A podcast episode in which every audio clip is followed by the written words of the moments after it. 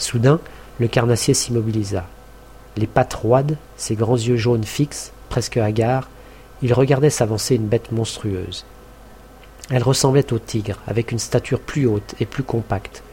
Elle rappelait aussi le lion, par sa crinière, son profond poitrail, sa démarche grave. Quoiqu'elle arrivât sans arrêt, avec le sens de sa suprématie, elle montrait l'hésitation de l'animal qui n'est pas sur son terrain de chasse. Le tigre était chez lui. Depuis dix saisons, il détenait le territoire, et les autres fauves, léopards, panthères, hyènes, y vivaient à son ombre. Toute proie était sienne, dès qu'il l'avait choisie. Nulle créature ne se dressait devant lui lorsque, au hasard des rencontres, il égorgeait l'élaphe, le daim, le mégacéros, l'urus, l'auroch ou l'antilope. L'ours gris avait peut-être, dans la saison froide, passé par son domaine. D'autres tigres vivaient au nord, et des lions dans les contrées du fleuve. Aucun n'était venu contester sa puissance et il ne s'était égaré qu'au passage du rhinocéros invulnérable ou du mammouth aux pieds massifs, estimant trop rude la tâche de les combattre. Or, il ignorait la forme étrange qui venait d'apparaître, et ses sens s'étonnaient. C'était une bête très rare, une bête des anciens âges, dont l'espèce décroissait depuis des millénaires. Par tout son instinct, le tigre perçut qu'elle était plus forte, mieux armée, aussi rapide que lui-même. Mais par toute son habitude, par sa longue victoire, il se révoltait contre la crainte. Son geste traduisit cette double tendance. À mesure que l'ennemi approchait, il s'écartait plutôt qu'il ne reculait. Son attitude restait menaçante. Lorsque la distance fut suffisamment réduite, le lion-tigre enfla sa vaste poitrine et gronda. Puis, se rasant, il exécuta son premier bond d'attaque, un bond de vingt-cinq coudées. Le tigre recula. Au deuxième bond du colosse, il se tourna pour battre en retraite. Ce mouvement ne fut qu'esquissé. La fureur le ramena, ses yeux jaunes verdirent. Il acceptait le combat. C'est qu'il n'était plus seul. Une tigresse venait de surgir sur les herbes. Elle accourait, brillante, impétueuse et magnifique, au secours de son mâle. Le lion géant hésita à son tour. Il douta de sa force. Peut-être se fût-il retiré alors, laissant aux tigres leur territoire, si l'adversaire, surexcité par les miaulements de la tigresse approchante, n'eût fait mine de prendre l'offensive. L'énorme félin pouvait se résigner à céder la place, mais sa terrible musculature, le souvenir de tout ce qu'il avait déchiré de chair et broyé de membres, le forcèrent à punir l'agression. L'espace d'un seul bond le séparait du tigre. Il le franchit, sans pourtant atteindre au but, car l'autre avait biaisé et tentait une attaque de flanc. Le lion des cavernes s'arrêta pour recevoir l'assaut. Griffes et mufles s'en mêlèrent. On entendit le claquement des dents dévorantes et les souffles rauques. Plus bas sur pattes, le tigre cherchait à saisir la gorge de l'ennemi. Il fut près d'y réussir. Des mouvements précis le rejetèrent. Il se trouva terrassé sous une patte souveraine, et le lion géant se mit à lui ouvrir le ventre. Les entrailles jaillirent en lianes bleues, le sang coula, écarlate, parmi les herbes. Une épouvantable clameur fit trembler la savane. Et le lion-tigre commençait à faire craquer les côtes, lorsque la tigresse arriva. Hésitante, elle flairait la chair chaude, la défaite de son mâle.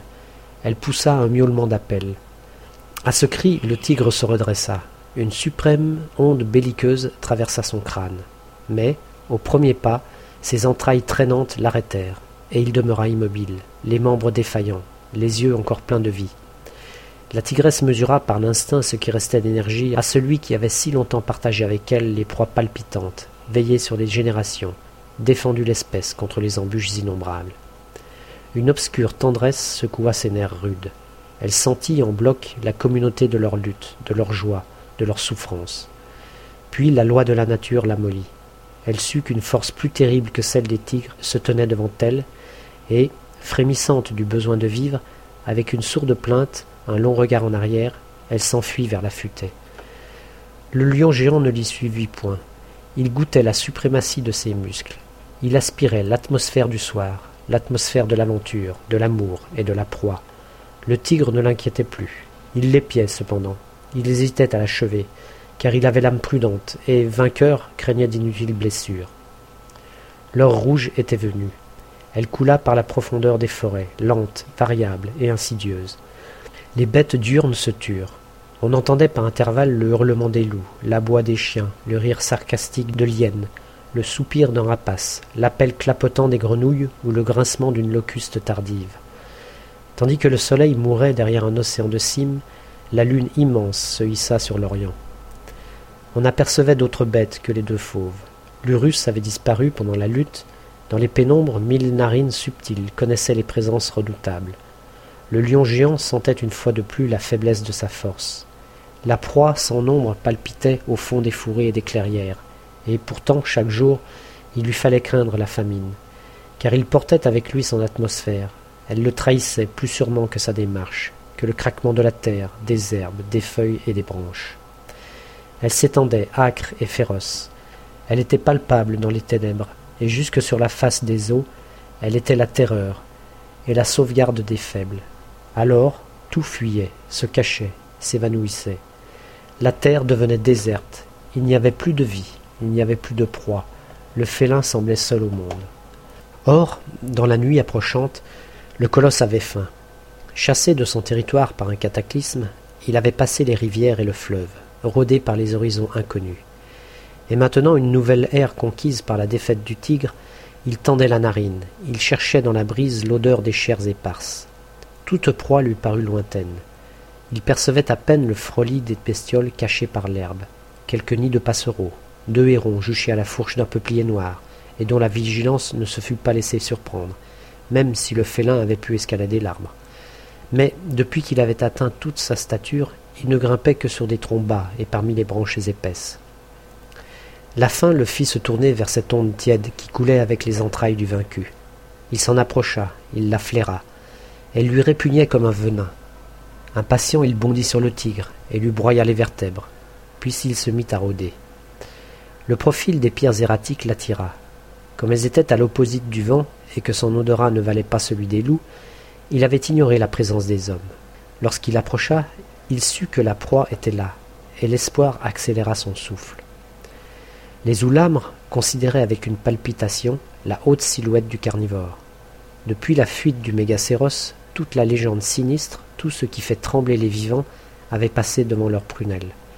Dans le déclin rouge, ils voyaient le lion-tigre tourner autour du refuge. Son mufle fouillait les interstices, ses yeux dardaient des lueurs d'étoiles vertes, tout son être respirait la hâte et la faim. Quand il arriva devant l'orifice par où s'étaient glissés les hommes, il se baissa.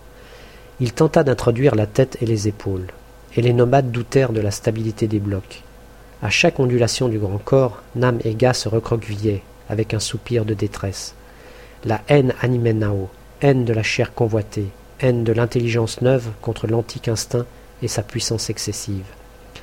Elle s'accrut lorsque la brute se mit à gratter la terre. Quoique le lion géant ne fût pas un animal fouisseur, il savait élargir une issue ou renverser un obstacle. Sa tentative consterna les hommes, si bien que Nao s'accroupit et frappa de l'épieu. Le fauve atteint la tête, poussa un roquement furieux et cessa de fouir.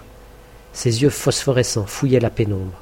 Nyctalope, il distinguait nettement les trois silhouettes, plus irritantes d'être si proches. Il se remit à rôder, tâtant les issues, Toujours il revenait à celle par où s'étaient introduits les hommes.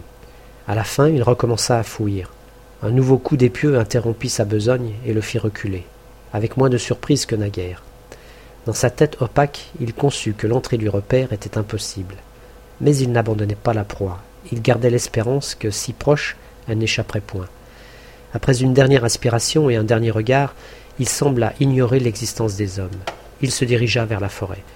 Les trois nomades s'exaltèrent. La retraite parut plus sûre. Ils aspiraient délicieusement la nuit. Ce fut un de ces instants où les nerfs ont plus de finesse et les muscles plus d'énergie. Des sentiments sans nombre, soulevant leurs âmes indécises, évoquaient la beauté primordiale. Ils aimaient la vie et son cadre. Ils goûtaient quelque chose fait de toutes choses, un bonheur créé en dehors et au-dessus de l'action immédiate. Et comme ils ne pouvaient ni se communiquer une telle impression, ni même songer à se la communiquer, ils tournaient l'un vers l'autre leur rire, cette gaieté contagieuse qui n'éclate que sur le visage des hommes.